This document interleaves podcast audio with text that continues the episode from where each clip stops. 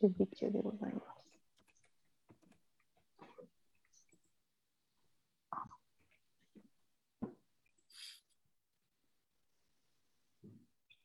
お、始まりましたかね。始まりましたね。はい。皆さん、こんにちは。こんにちは。イーサンゴラジオ第14回です。よろしくお願いします。お願いします。今回もオンラインの形でゲストをお迎えしてやっていきたいと思います。今日のゲストは助産師の安倍さんです。よろしくお願いします。お願いしま願いしね、早速じゃあどんどんお話に入っていこうと思うんですけど、安倍さんは今上田市内唯一の開業助産師さんということで合ってますかね？今のところ唯一です、まだ。ねえ、開業されたのがいつだったんでしたっけ？開業したのは、去年の2020年の6月の夏至のす。日で、そう、あの、それまでは全然違う千曲市の先生のところでずっと修行していて、産後ケアのこととか、おっぱいの技術のこと、うん。まあ、何年か修行して、やっと OK が出たので、あの開業っていうことで、去年からやらせてもらってます。じゃあちょうど1年と少しですね。そうですね。ありがとうございます。1周年。うんあありがたいです。市内でね、初めて開業してくださって、安倍さん言ってくださるっていうことが、本当にねありがとうございます嬉しいことです。ありがとうございます。私もつい先週、うん先々週とそうそうそう。おっぱいを見ていただいて、はい今回しっかり入選で、はい。ねお疲れ様です。そうなんですよ。なんか最初、あのおっぱいの先に水ぶくれみたいなのができて、うん、できてるね。何かなと思って、で、その時点で予約入れたのが2日後だったのかな？次の次の日の朝一で、じゃあ行きますって言ってたら、その日の夜か、だったか、その翌日だったかに、ガーッと8度以上の熱が出て、熱が引いてから安倍さんのところに行くっていう。その時にはもうおっぱいのこの脇が真っ赤になってて、まさかなね。なんかあの、そういうのって、金曜日とか土日に多いなって印象です、やっぱ。うーん、なんだろうね、なんか、やっぱり1週間頑張ったりとか、他の方もそうだけど、お医者さんやってない時に、うん。割と乳腺がひどくなっちゃったりすると、気が抜けるのかな、なんか気持ちもあるのかなっていうぐらい、割と多くって、うん。なので、一応土日も、一応休みにはしてるけど、緊急の場合はどうぞどうぞって言うと、大体土日は乳腺とか多いかもしれないです。うんうんね、お盆も多かったっておっしゃってましたよね。ね、お盆は本当に美味しいのいっぱい出るので、天ぷらとかうん結構食べたりすると、美味しかったり気が抜けたりで、お盆とかお正月とかクリスマスあとお正月ぐらいが一番忙しい気がします。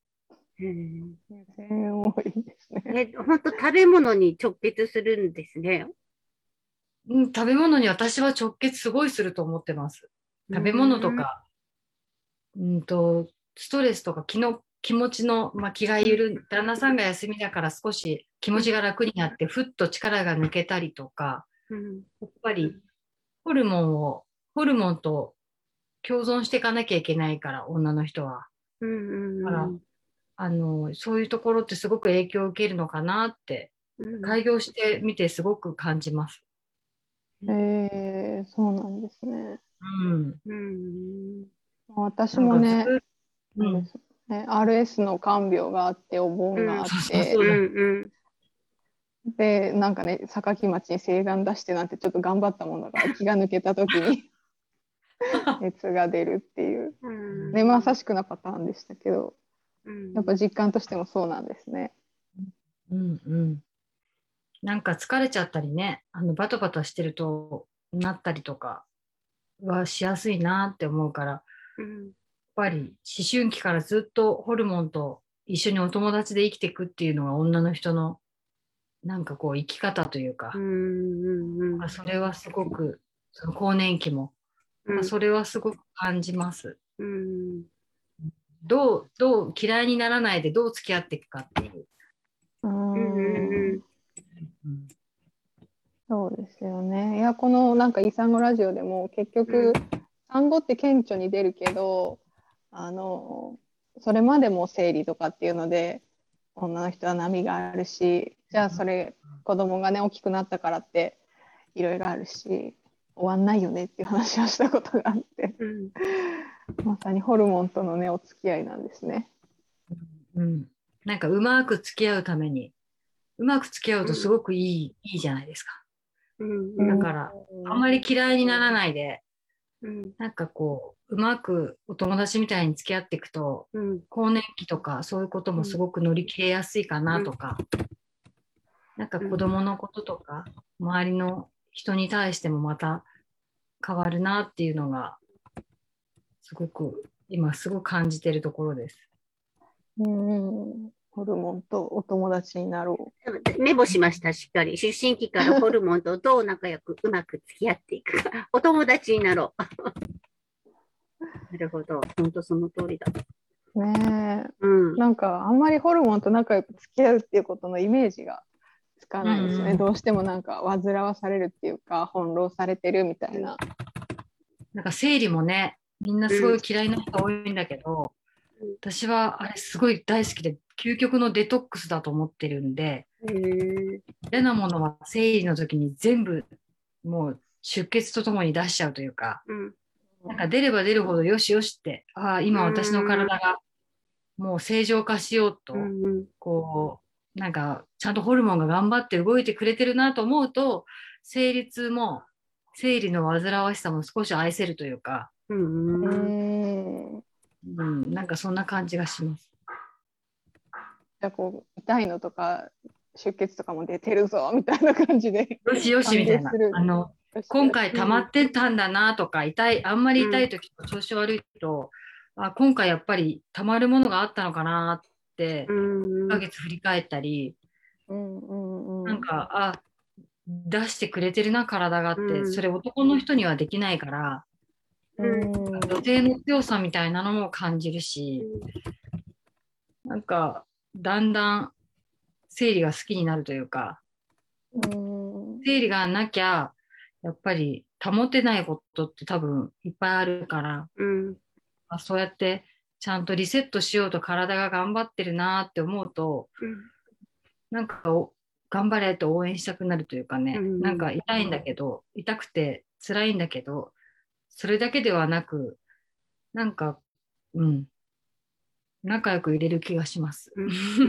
なんか心がやわ柔らかくなる安倍さんの話を聞いてると。で、で生理の時ってすごく腸が動いて、で残ってたこう大腸のものが全てきれいになってくれるって本当にありがたいなと思って、それが一番私としたら生理になる時に気持ちがいい排便ができるっていうね、本当にそれは体に感謝したことを覚えて。うんる。うん。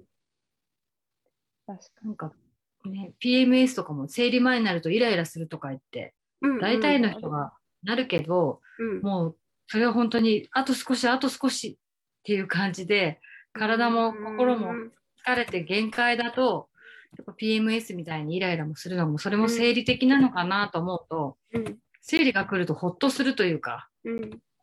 うん。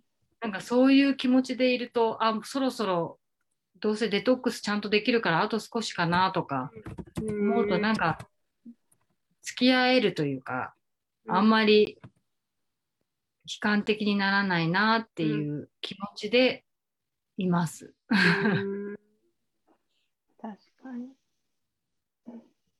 お、コメントがね、来てますよ、動画に。ふーちゃんですね、堀内泉さんから来てます。安倍さんだって 書いてくれてる。授乳中、海藻と豆腐と野菜のみの生活ししてました。おっぱい痛くて。人によってはもうダイレクトに全然ね、あれな人もいるんですよね。ちょっとも甘いものも食べられないし。そう。なんかね、出る人もいれば、なかなか出ない人もいるし、うん。うん出るか出るからって、あれですもんね。うんううんんうん。どうぞ。ストイックにやられてたんですもんね、富松さんは。ストイック母乳、なんだっけ、育児私、一時に。人目の時はもう相当ストイックでやってましたけど、二人目の時相当雑でしたけどね、もうケーキとかバンバン食べまくってましたけど、でもなんか、一人目の時にストイックに、私、桶谷式の母乳マッサージ通ってたんですけど、ものすごいスパルタで、で、うん。そのスパルタのおかげで、2人目の時は結構何食べてもつまらないおっぱいになってたっていうか、うん。結構最強のおっぱいになって。て、うん。へ楽ー。でしたね。な。何食べても全然平気みたいな感じでしたけど、うんうん。まあ2人目もストイックでしたけど、まあそこまで1人目ほどは追い込まれなかったかなって感じですかね。ううん。んうん。まあだから本当食べ物は人によるなっていうのは感じますね。うん。詰まる人はすごね、やっぱ詰まりやすかったりとか、体がみんな一人一人違うので、うんそれはまあその人それぞれで合わせてコントロールできるようになっていくといいのかなって感じですね。ね私も一人目は割と詰まったけど熱は出なくて、今回2ヶ月でまさか3回も熱出るとはっていう。うんだから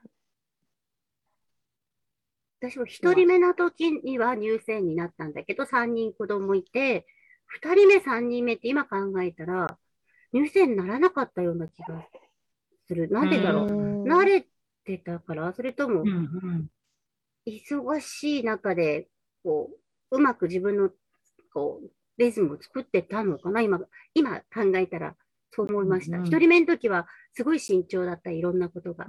ううんんうん。なので、二人目、三人目、多分乳腺にならなかったですね。きっとうんううん。何の違いなんだろ何の違いだろうね。うね。うん。でも一人目はやっぱりナーバスになりやすいし何もね、うん先が、先がわからないお産もそうだけど、うん。全部初めてのことっていうのと、うん。一回経験してるっていうところの違いってうんもちろん食べ物もそれぞれだしうん。その人によってあれはダメとかその人の体質にもよるしうん。それがなんか2人目だとなんとなく分かってくるのとうん。先が見える安心感ってちょっと違うのかなってこうなったら次ここら辺でこうなったなとかうん。だから、うん、2人目の方がなんかこういい意味でいい加減にうん。うん。育児ができるっていうところはあるのかなっていうね。忙しくはな、なんか年が近かったりするとね、うん。忙しかったり、うんまた、あの、増えることがストレスになっちゃう方も中にはいたりするけれども、うん。先が見える安心感って、うん。なんかすごくね、あの、違うなと思います。うんうんいや、うん、た、確かに振り返ると、そんな気がする。うん。まあ、3人目の時、だから3人目は特にちょっと、あの、アレルギーがあったから、だから牛乳と卵はこれはダメだなって自分の中で、うん。2人目が結構出てたので、で、それでうん。止め、1年間止めたんですよ。あの、冷蔵庫にうん。牛乳、卵ダメって書いて、自分も1うん年間止めたらうん。子供もあんまり出なかったし、でも母乳は本当に順調には出てて、なんかそんな経験を、もうだって高校生だからもう17年前の 話でね、うん、思い出しながら話をしてるけど、そんな思い出があるなぁなんて思って。うんうんうんで植物作ってるわけだから自分の体でね、母乳っていう、うんうん、そうだそんな経験をしました。ううんん。牛乳卵なしか。そう、冷蔵庫に貼っといた。牛乳、卵ダメって。そう買ってくるなと。そう、じゃあ自分はダメ。自分はダメ。自分は食べそうないと。。うん。うん。そうか、それはすごいですね。うんうんうん。ふーちゃんもおっぱいの痛みの方が産むより大変だった。うん。ねえここにも関門がありますよね。なんか結構産むことがゴールになっちゃってるようなうん。感じもして、その後こんなに大変だと思わなかったっていう方が割と多いから、うん自分も含めてそれはすごく感じててうん施設勤務だとねどうしても入院中だけの関わりになっちゃうから。うんその後すごい歯がゆかったり、うんまあ、なんとかこうどうなったかなっていうのを気になりながら施設で働いてたけど。うんなんか今はその後を見させてもらってるから勉強にもなるし、あお母さんたちってこうやってねあの頑張ってんだなっていうのをこう直に感じれるのでなんかそれはすごくありがたいなと思ってます。そういったって安倍さんだってまだちっちゃい子実際いらっしゃる。ね。このだからなんかそれはねそそうとうちは私は10中学校2年生の女の子と結構こう仕事ばっかして10年離れて今3歳う。うん。6ヶ月の子供がいるんですけど、うん。3歳6ヶ月の子に関してはなんかもう実験台にされてる感じしますよね。あの余裕もあるしうん。いろんなこと勉強しちゃえと思ってうん。いろんなことを実験して何歳までおっぱい飲むかとかテルミンをどれだけかけたらいいかとかうん。なんかこういろんな育児法を結構実験させてもらってるうん。ようななんか感じが私もすごく久しぶりの子供だから楽しみながらうん。あこういうこうだったかなだったかなとかうん。思うその自分がやったことがまた少しちょっとあの来てくれるお母さんにもお話できたりするからあんまり昔のことじゃなくねうん。なのでうん子供が小さいことで大変だねってすごい言ってくださったりもちろんちょっと忙しかったりするんだけど新鮮なフレッシュな自分の気持ちは共感できるなっていう思いでその妊娠も出産も産後も旦那さんとの関係とかも、うんなんかそれはすごいありがたいなと思って、うん。うん。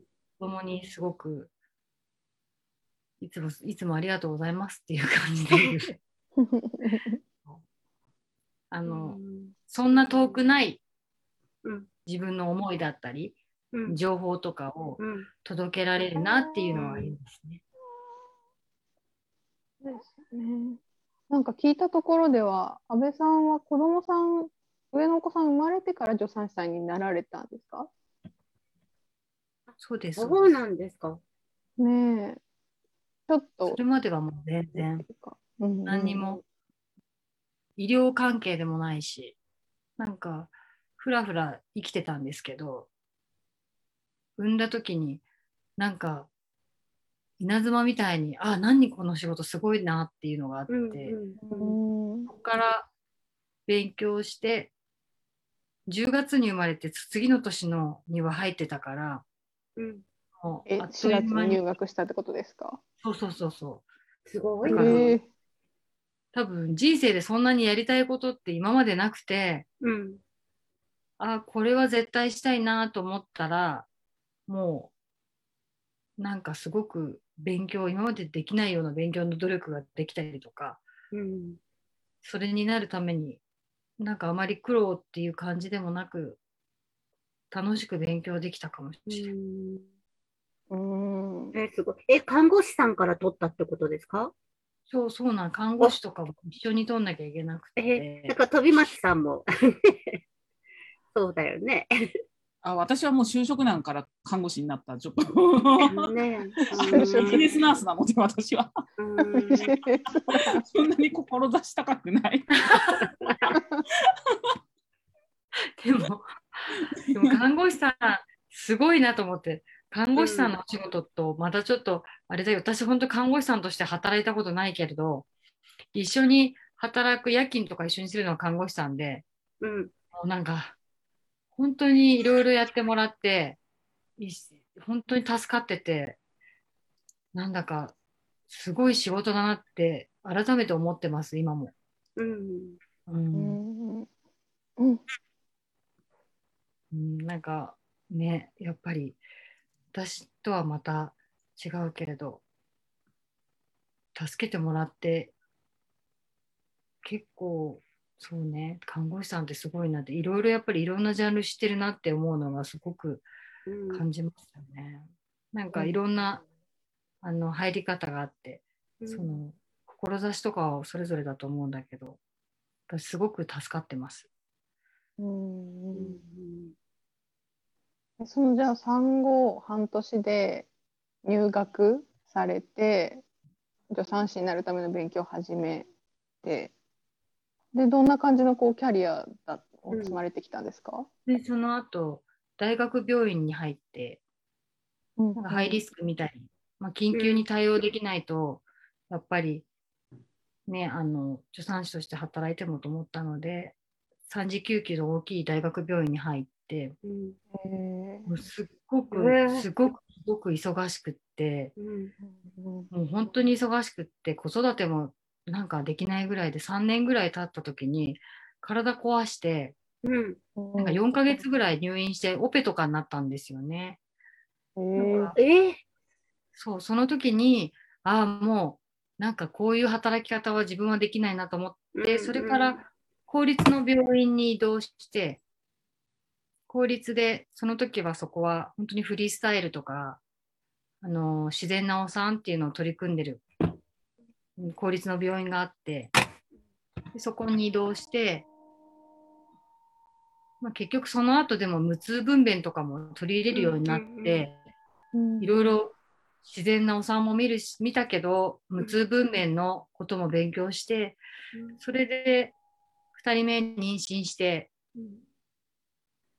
旦那さんの実家長野県上田だからうん。上田に行こうっていうところでうん。産後1ヶ月でちに来ました。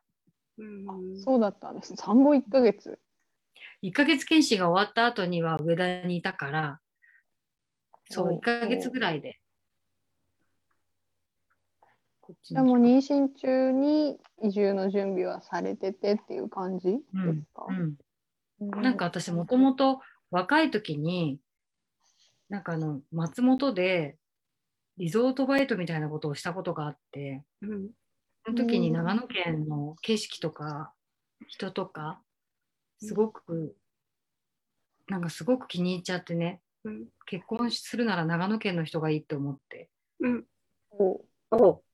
そうそう、いつか絶対長野県に住みたいなってずっと思ってて、それでずっと来たかったから、うん。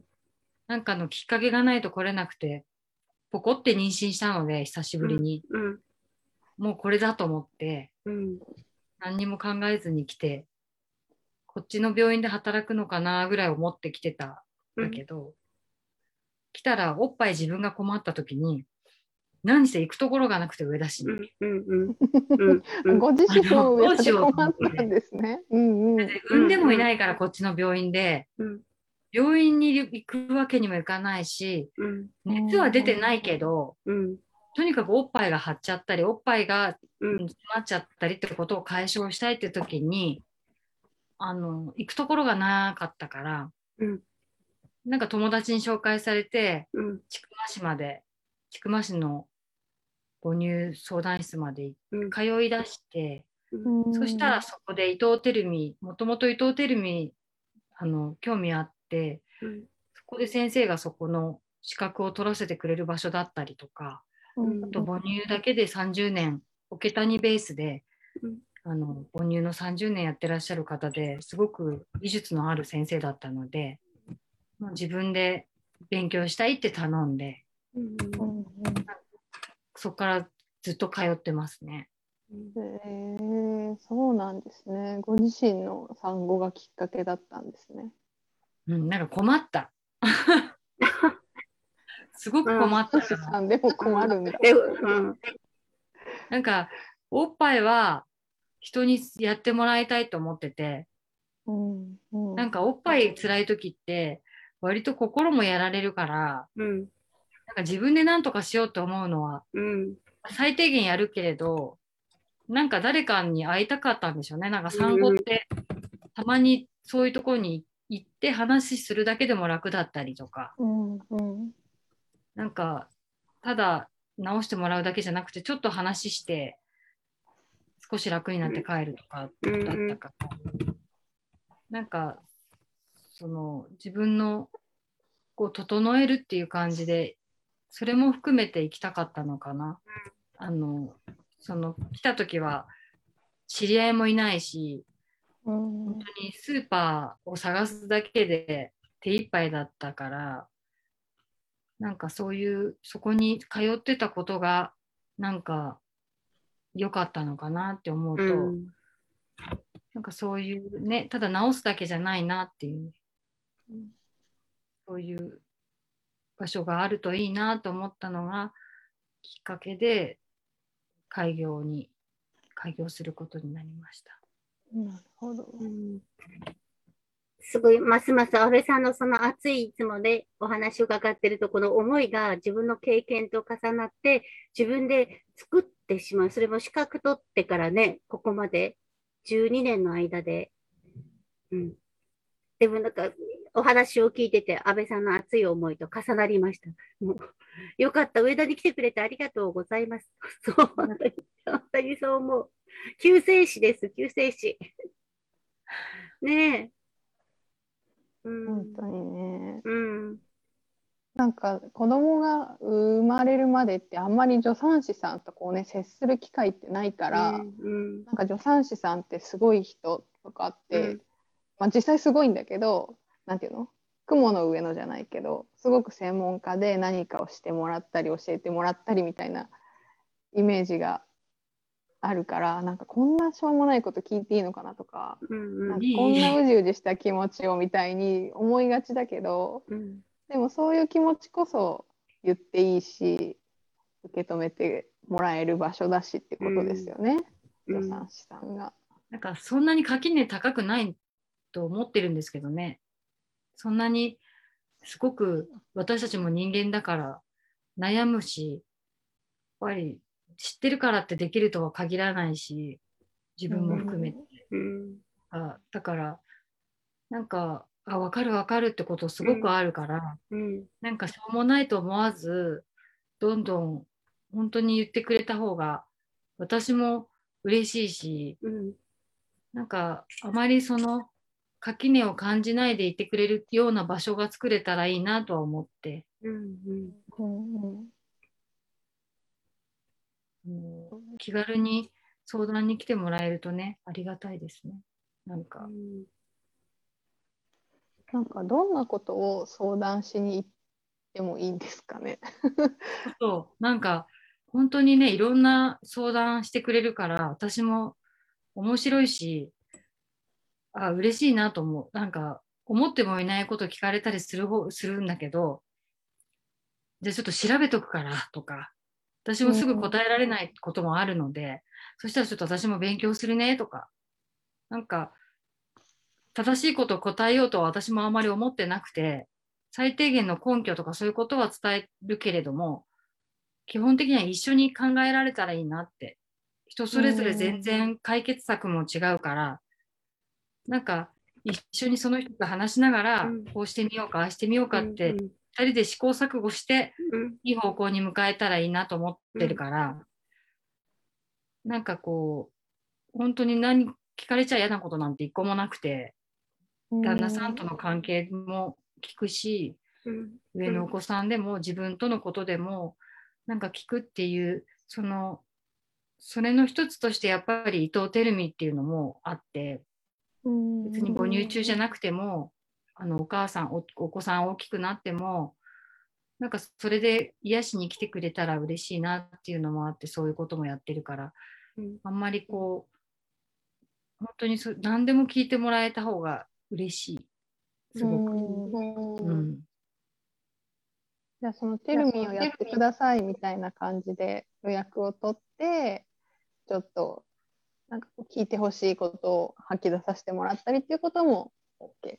わそうそう割とそういう方結構多くってうんテルミもう疲れたから子供も全部預けてテルミしに来ましたとかうん。もう本当に疲れちゃってなんか温まりたいとかうん。っていうのだけでたまに本当に男性も来たことあるし、へえ、うん、テルミしてくださいって。そうそうあと更年期の方もいますしああ。それはね、あの、ちくまの先生とかも一緒で、高校生の男の子にかけたりしてたり、うんなんか、更年期の方とかも結構いらっしゃったりするから、なんか助産所ってお母さんだけのものじゃなくて、お母さんっていうか、ね、あのその旬のものじゃなくて、なんか一生を通して使えてもらえると嬉しいなって思います。すごく。そういう場所になりたいなとは思ってるけど。うん。それはなかなか聞かないと知らないかもしれないですね。うん。うんうん。そうそう。なんか、この間知り合いになった人も、その、相談、やっぱりこうね、ずっと家にいて行き詰まっちゃうから、相談に行ったりもしたいけど、でもミルクでやってるから、おっぱいの相談っていうのでも行かれないし、ね、みたいな話をしてて。なんか母乳育児相談室って名前が多いんだけど、うん、なんか母乳子育て相談室にあえてしたのは、なんか子育てでも何でも大きくなっても、子育てしてても、母乳してなくてもいいよっていう意味で、なんか伝わらないかなとは思ったんだけど、なかなかこうね、うんと助産所っていうとみんなのイメージがそういうところはあるって、だからなんかこう気軽に連絡もらえれば嬉しいですね。うんなんかうんそう思ってもらえた方が。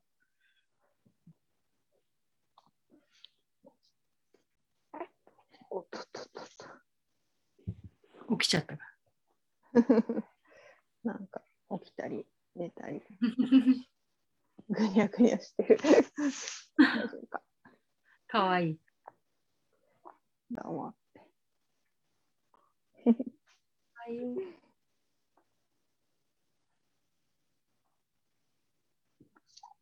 ゃあ結構おっぱいトラブルに限らずいろんな相談を受けてるんですね。まあ、きっかけは母乳とか、きっかけは離乳食とか、なんかそういうことがきっかけで来るけれど、あ、なんかここ気軽に来れるかもと思ってくれた人は、あの、本当に疲れたら来るとか、何かしらのちょっとしたことでも連絡くれたりするので、うんうん、なんかきっかけは来るまでのなんかこうきっかけがあればあの割と気軽に来てくださる方もいますね。うんうんうん、例えばなんだっけ？お母さんヘルパーを始められたんですよね。この間新聞にも載った。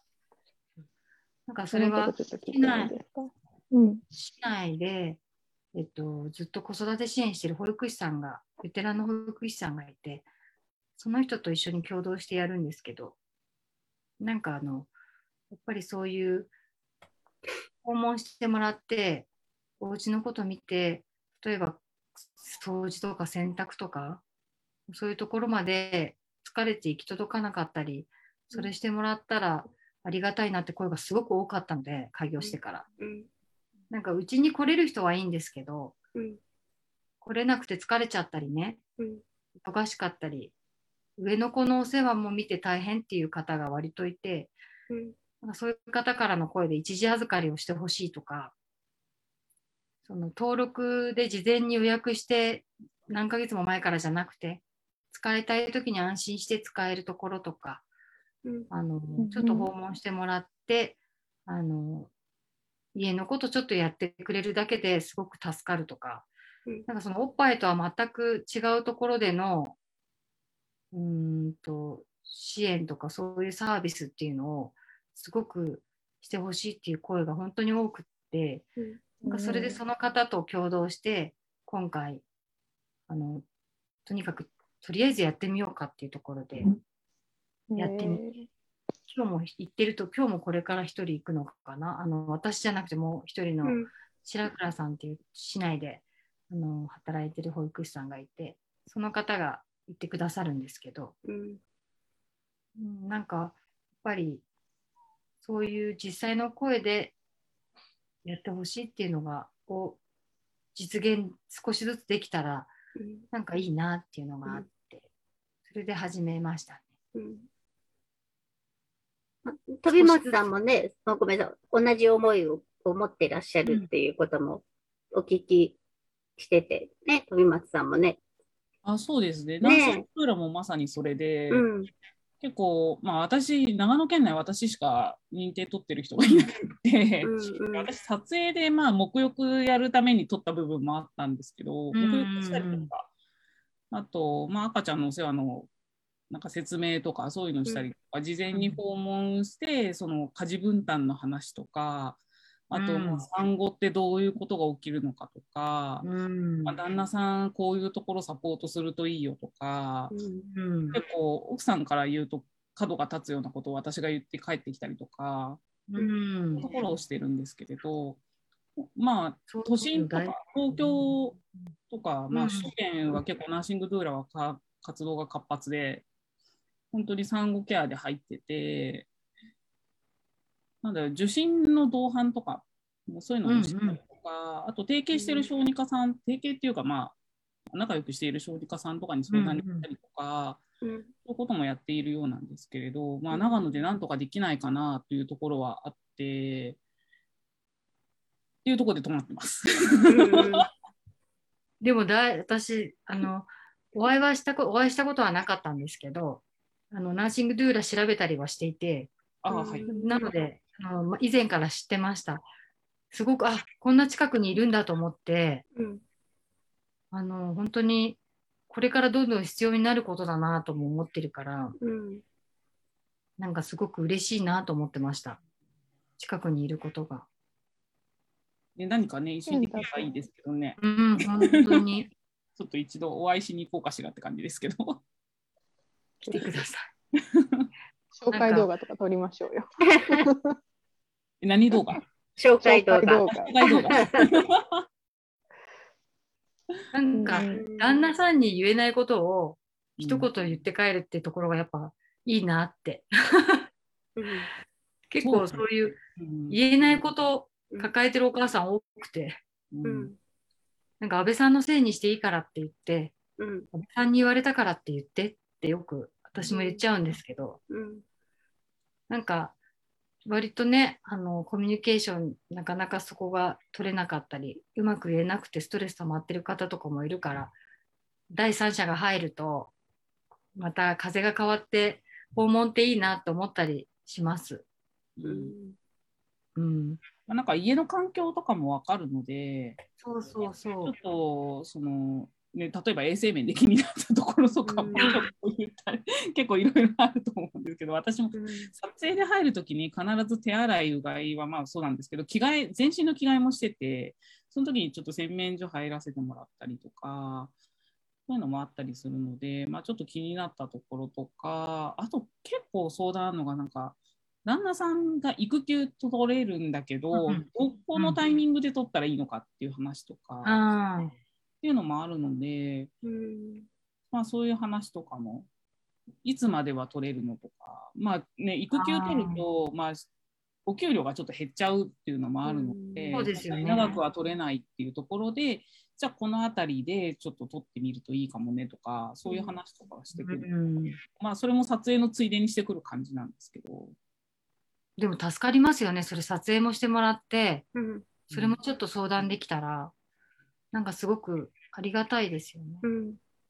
まあ、結構長い時間いるので、もう3時間とか4時間とか家にいるえー 話すネタが。がないですけど、まあ、ほ8割ぐらいも赤ちゃんのお世話で終わっちゃうんですよ、撮影が。あカッターなんかほとんど切ってなくて、うん。ポージングと寝かしつけでもう多分8割ぐらいの時間が過ぎちゃうので、その間に赤ちゃん、私抱っこしながらずっと喋ってたりとかして、うんうん、ーえー知ってたらやってもらいたかったなうんって思う面白いですよ。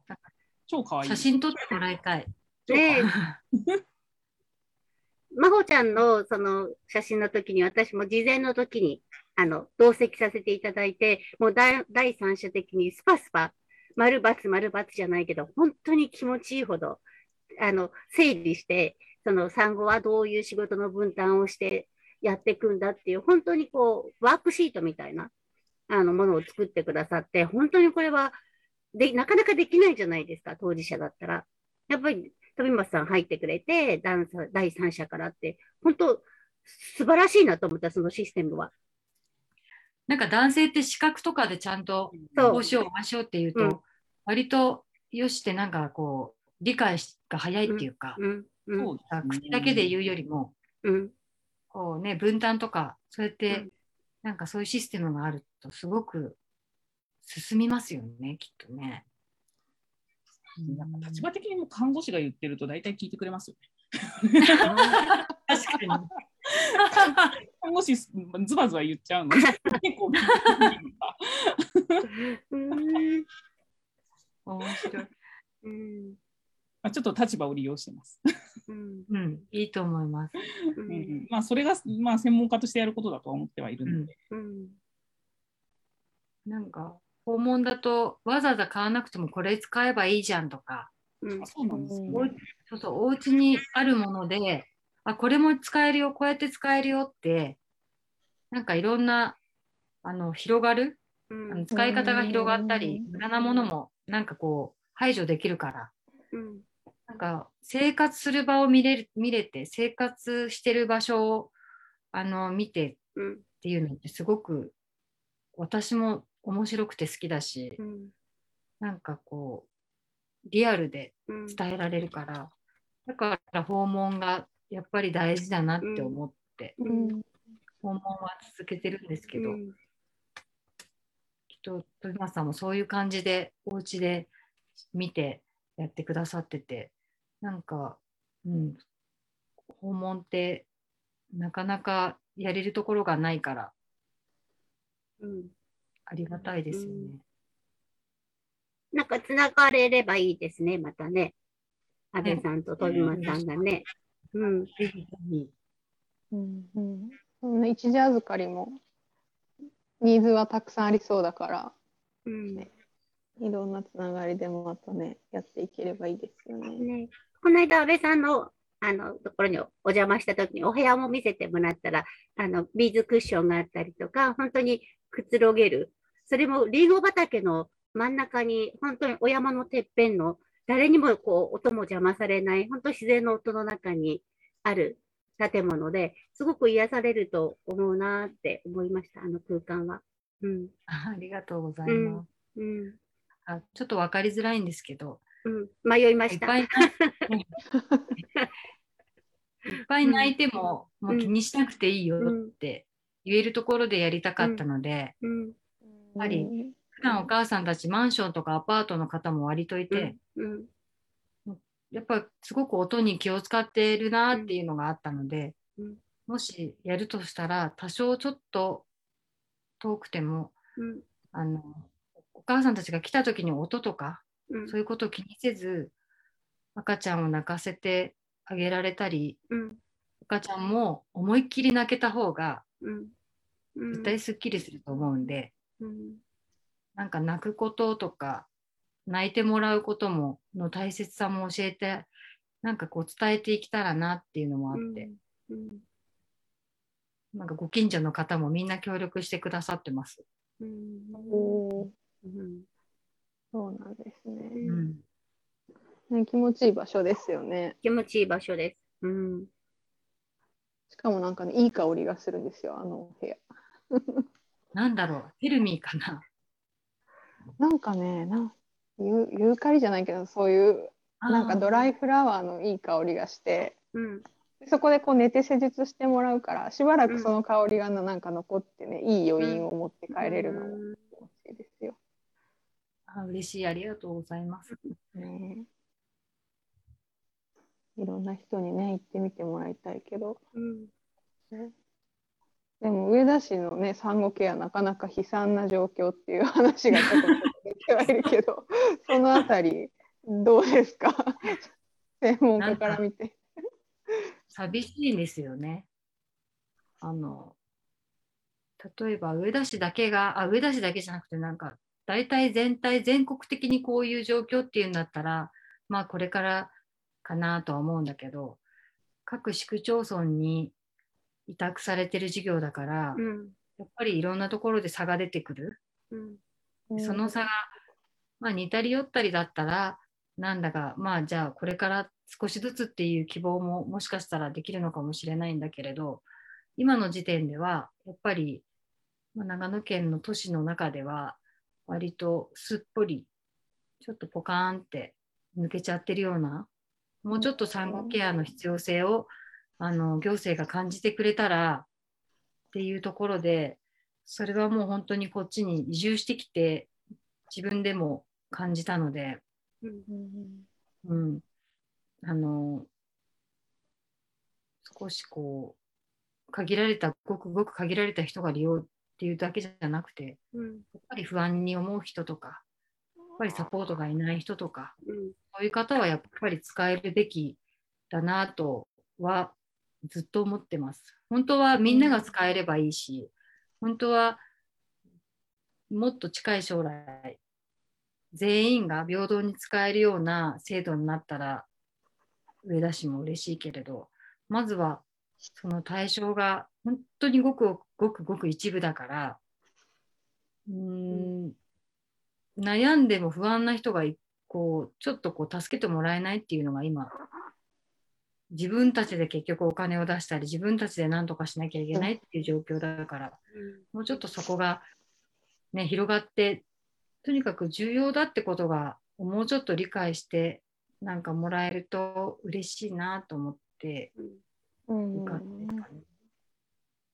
そうあでこここだからあれなんだけど、この間も、その、安倍さんの熱い、やっぱり思いを一緒に、まあ、共有させてもらいながら、市の方には少し今、働きかけをね、している、今、ススタート、2週間ぐらい前ですか ?1 週間くらい前ですか？うん、したところで、うん、だから来年度に向けて、それが実施できればって、で本当に今予算立てをするこの2ヶ月ぐらいの間ってとってもあのいいタイミングなので、ちょっともう安倍さんのやっぱりその行動力で 一緒に今動き始めたところなんですよね。うんうん。まあ本当だったら産後ケアって言ってその母乳の相談ができたり、うん産後のデイケアとか、うん。泊まりのあれに行けたり、ナーシングドゥーラとか産後ドゥーラみたいな人にお手伝いに来てもらったり、家事、うん。一時預かりのヘルプが受けられたりっていうことがある自治体が多くなってるってことですよね、今、他のところ。だいぶだいぶ多くなってきてます。うんうんなんかうんやっぱ地域性はあるけれども本当に村単位でも取り組んでくるようになっていてうん。それはもう全国的にこの事業がすごく大事なんだっていううん。今の日本には必要なんだってところで厚労省も歌って保険法も変わってきたりしてるので、うん。やっぱりそこにはしっかりの乗らないとうん。本当に子育てしづらいかったり2人目3人目を欲しくないなって、うん。お母さんたちが思っちゃったら、うん本当にそれって寂しいしうん。悲しいことだからうん。こんなに、ね、育児楽しめたりこんなに育児幸せな気持ちになれることもあるんだったら、また産んでみたいなとか、うん。なんかこうん、そう思えることがうん。これからの社会に絶対絶対必要だからここをあまりこう、うん、無駄に思ってもらいたくないというかうん。ここにかけることが全くマイナスじゃないなっていうのをすごくここに、うん、なんかそれを伝えたくて斉藤さんと、うん。一緒に行ってもらって、はい。なので最初はなんかこうなかなかあれだったけどやっぱり必要だってことをうんとにかくつ伝えて、うん。なんか最後の方は伝わってくれたような気がしてるんですけど。い1時間半くらいみっちりお話しさせてもらって、まあね、本当に男性だから部長は、やっぱりそのおっぱいの悩みとか、そのお産に関してのなんとなく知識はあるんだけれど、どれだけ母乳が大変なのか、さっきふーちゃんも言ったけれど、もうおさゆりもおっぱいの方が大変だったみたいな、そういう気持ちってなかなか理解できなくて、だから本当に大変なんですよっていうところ、そうそうそう。いで、もう、いやもう恥ずかしいとかってことじゃなくて、私たちも経験してるそのことをはっきり伝えて、そしたら部長も随分こう、ゆるーくこそうなんですよ。変わってきたよね。そう。うん、そうそうなんです。よそうそうそう。なんかさそう。最初はえーそんな大変じゃないでしょっていう感じで、うん、うちでも無料相談やってるからそれで賄えばっていうところだったけど、うん。まあ、無料とその技術を伴うやっぱケアとやっぱりそこは種類が違うから両方大事で、両方なくちゃやっぱり救えないこともたくさんあって、うん。でそのために頑張ってる働いてる助産師もいるし看護師さんもいるしなんかそういうところでなんかもうちょっとこう男性だからなかなか最初伝わんなかったんだけどもうしつこく言って私もこうお母さんたちの声をいっぱいあげたり現状を伝えて少し、あそっかそんな大変なんだってうん。思ってくれてじゃあちょっと考えようかって言ってくださったから。うんなんか、うん、あの、少しでも伝わってよかったなと思って、うん。あの後、そう、やっぱりね、こうやって伝えていかないと、うん。うんやっぱり伝わんないことってすごいあるんだなって実感して、みんなが行政だから分かってるでしょってちょっと思ってたから、うんうんでも、あ、やっぱりわかんね、いろんな仕事を請け負ってる中の一つのうん駒だから、うんうんそこはちゃんと伝えないと伝わらないなっていうのをすごくあの感じました。わ私も同同感です。だから本当に、あの、やっぱり何が大変でこうなんだって伝える、それも諦めないで。で、だから、その、保保険事業でとりあえず相談あるからいいでしょっていうその切り口から全く最初変わらなかったんだけど、それは手当ができないんだよ。直接その手当、ぬくもりを感じてその先があるよっていう。だから担当者のあの女性の方もね、そこら辺は分かってて、もう女性3人で結構しっかり現状を伝えながら、うん。それは本当1時間半の中で後半は、あ、こう飲んでくれたなっていうのが体感できましたよね。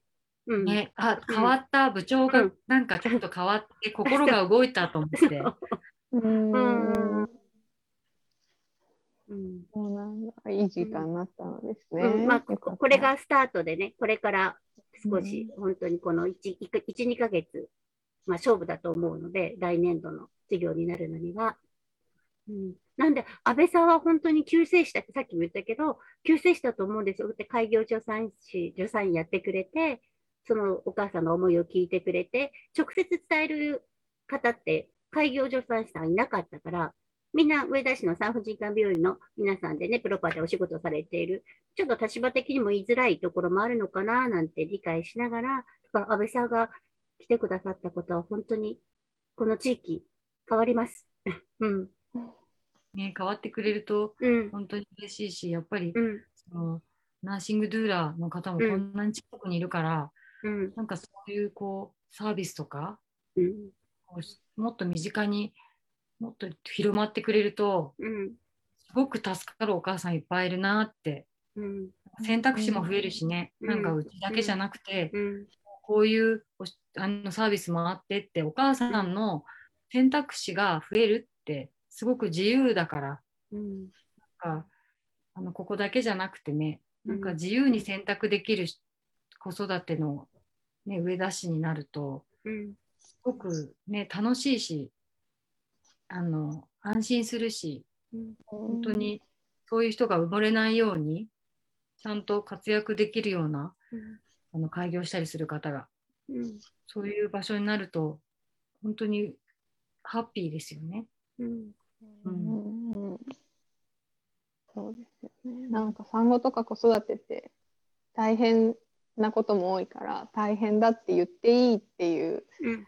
ことじゃないですか。選択肢がいっぱいあるってことは助けを求めに行っていいっていうメッセージにも、ね、なるしでもそれってなんか大変で嫌なことでやんない方がいいってことじゃなくて助けがあればすごく楽しめたり、なんかこうね幸せな気分にななれたり子供を可愛いって思える瞬間が増えたりっていうことでもあると思うからなんかその辺がねうまくうん。選択肢の広がりとともに伝わっていくといいですよね。うん。なんかおっぱい大変だ大変だってもちろん大変なんだけどうん。だからやりたくないっていうことじゃなくてうん。大変だけどいろんな人にサポートしてもらうとうん。こういううん。時間が持てるよみたいなねうん。ことに合わせて伝えていけたらいいなとは思いますね。ミルクをあげてる人も悩んでますもんね。ミルク育児だから楽だだけじゃないっていうか。うんなんか私、母乳子育て相談室ってやってるんですけど、別に母乳看看護にこだわってるわけではなくて、私自身が。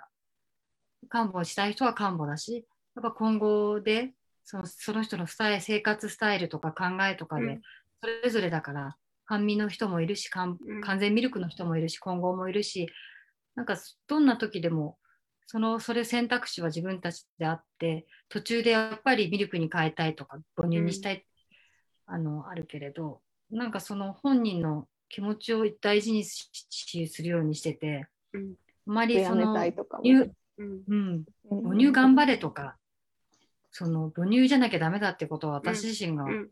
思ってないので、ミルクだって大変だから、うん。ミルクだって疲れるし、うん。うんなんかそこら辺はあまりこう、私もこだわってないから気軽に相談してくれたら嬉しいなと思います。ミルクの方も来ます、やっぱり。うん。うん。なんか上げすぎじゃないかとか、うん。体重測りに来て、これでいいですかねってうん。聞いてくれたりとか。う、ん。うん。うん、あのミルクでもやっぱおっぱいちょっと張っちゃったらうん。最初だけケアしたりとか。うん。なんかいろんな方がいろんな思いで俺いろんな悩みでそれぞれと悩みで来てくれるからうん。なんかそれが私も勉強になるからうん。なんかすごく、うん、来てくださるとありがたいなと思ってます。うん。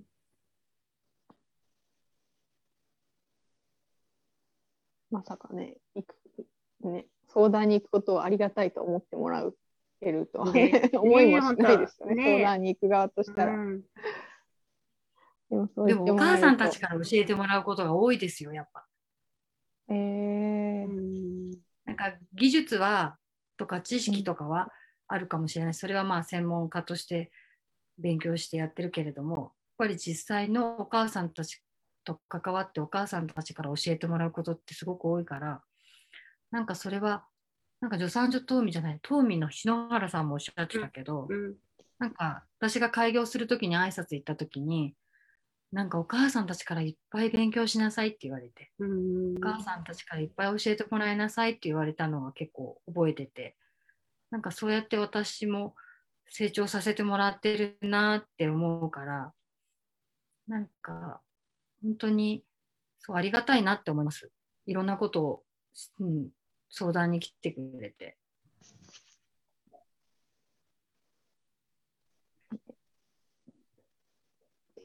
相談に行こう、みんな。ね、本当本当。でもありがたい、そういう気持ちで受け入れてくれるから、こっちも心もほぐれるしね。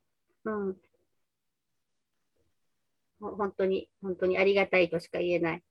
でも気軽にでもね、だから安倍さんのところに来たければ、だからネットかなんかで調べればわかるのかな？きっとね、みんなね。このまま、ホームうん、ページと。ホームページと。うん。また後でリンク貼っとけば。あ、そっか、Facebook のところは、そうだったね。安倍さんの Facebook のページにリンクしてくれてありましたよね、まほちゃんね。うん。あ、そうですね。うん、うん。で、電話予約が一番早いっていうか、いいですか？どうなんですか？うん、なんか電話の方が声聞けるからあーもし電話だと、まあ、ちょこっとそこで話もできるし声も聞かれるからまあいいなとは思うけれどでもメールが好きって方もいるしうん、なんかお話するのよりもこう文章の方がいいっていう方もいるから、あのそうどっちでも大丈夫です。うん、私は結構ショートメールでやり取りをさせてもらってますね。うん、うん、うん。割とショートメールも多いです。なんかうん忙しいとなかなか電話ってねあれだからうんちょっとわかんないこととか、ちょっと聞くぐらいだったら全然ショートメールもらえれば、あのちょっと遅れて返しちゃうかもしれないけどなるべくその日には返すようにするので、うんメール入れといてくれれば。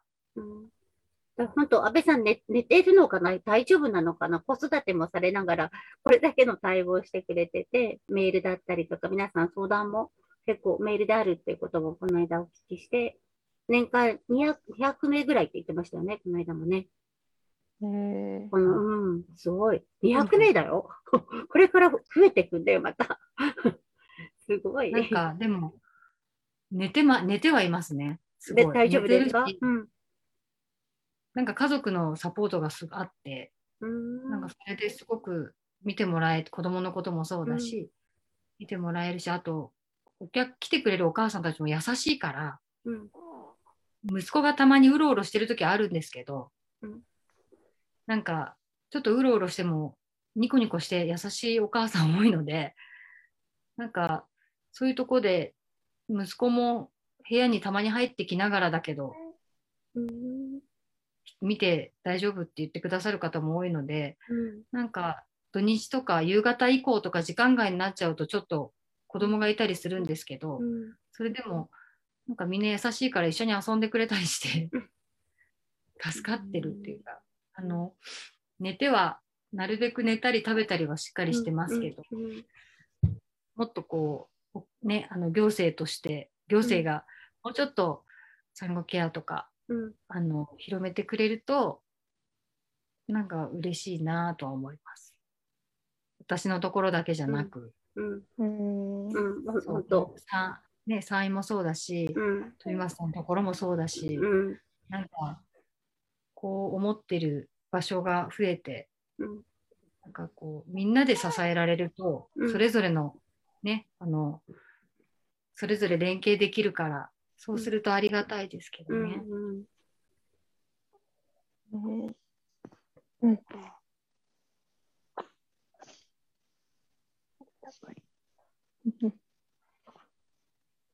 そんなこんなで、ぜひじゃあうん。今後とも私はお世話になるかもしれないし、ね、そういう、なんていうの、いろんな情報交換というのか、うん。ね、そういうところでもつながっていけたらいいなと思うので。うん。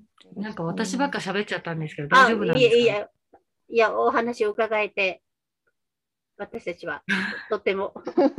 そうそう。でみみんなでも安倍さんの話は聞きたいからどどうして上田にって今何をどういうふうにされてじゃあどうやったらご相談に行けるのっていうみんな知りたいところだと思うしでもさっきやっぱいいいいお話最初にもらって本当に思春期からホルモンとどう仲良くどう付き合ってって生理の受け方もそうだし出産もそうだし子育てもそうだしっていう、うん、なんかとってもあの安倍さんの人柄もそうだけれど、なんか本当私たちお話伺って、自分はすごく胸に落ちました。なるほど。ありがとうございます。ねえ。本当にそう思います。うん。ねうん舌はどうなの？舌さっき言ってたじゃない？なんだっけ？赤ちゃんの下赤ですね。そうそうそう。そうそう始まる前にあの、私が水虫の薬をおっぱいに塗ろうと思うって話をしててうんうんそうそうおっぱいにもカンジダの菌がいるとうん。中の方がチクチク傷んだりするからっていう話だったんですけど、うんうん。ゆびちゃんお口あんできるかな？よしよしちっちゃくなった。だいぶはい5キロを超えてきてると思うわ、いますそれ重そうだもん。丸くなってますうん、口を開いてくれああー見えない。なんか光で見えない。向きが悪いのかな？こうかな？こう結構白い、白いのかな？結構白いです。あ、本当だ、白い。水虫の薬塗んなきゃだ。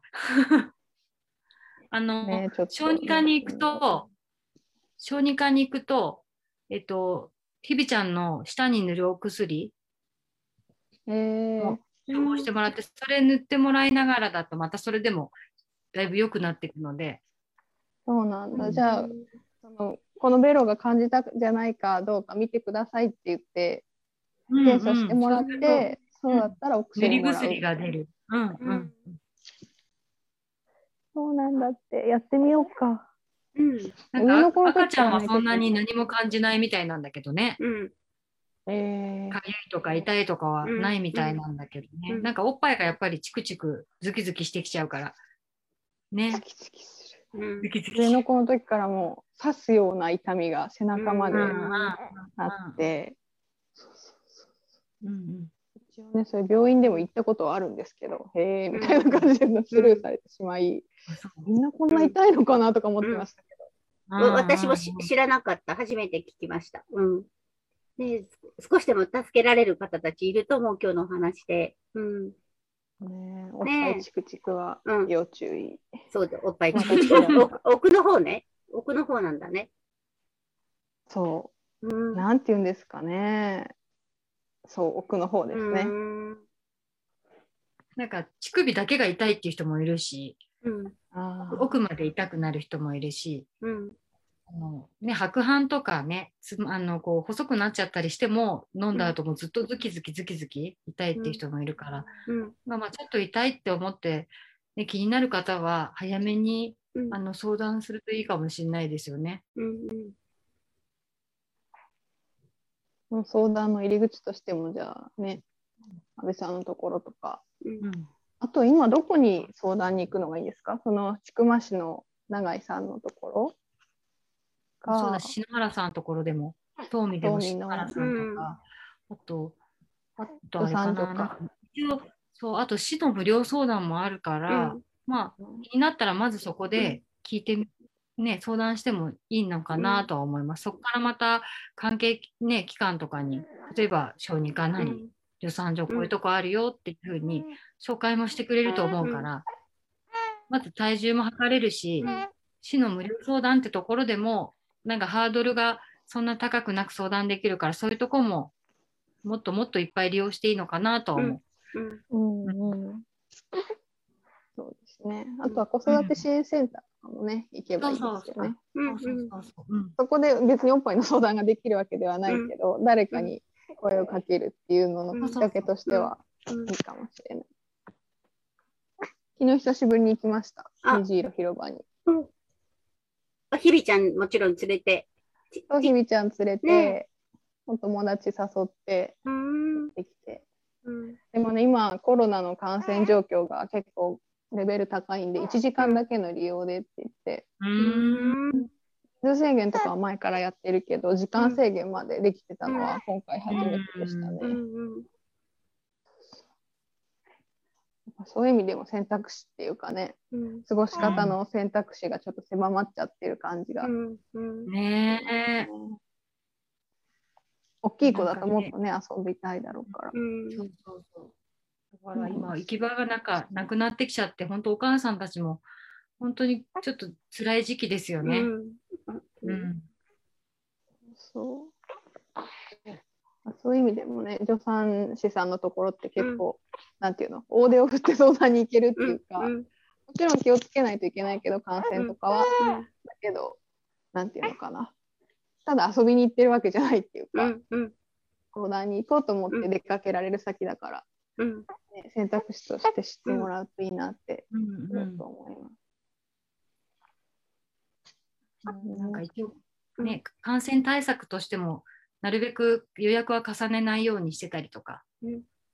まあ、消毒してもらうとか、まあ、使ったタオルとかリネンは変えたりはして、ケース空気清浄機とか換気はしてるので、まあしんうん、100%っていうところはどこもわかんないと思うけれども、まあ、あまりこう、なんだろう、不安な時は連絡して予約してきてもらうといいかなと思います。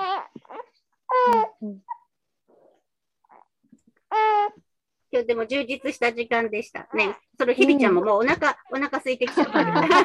ね。はよよこしてくださいって言われてるので、またぜひ違うテーマでもね、お話聞けたらと思うので、今日はありがとうございました。りがとうございました。ありがとうございました。皆さんまた再来週か再な。来週。はい。またねー。よいしょ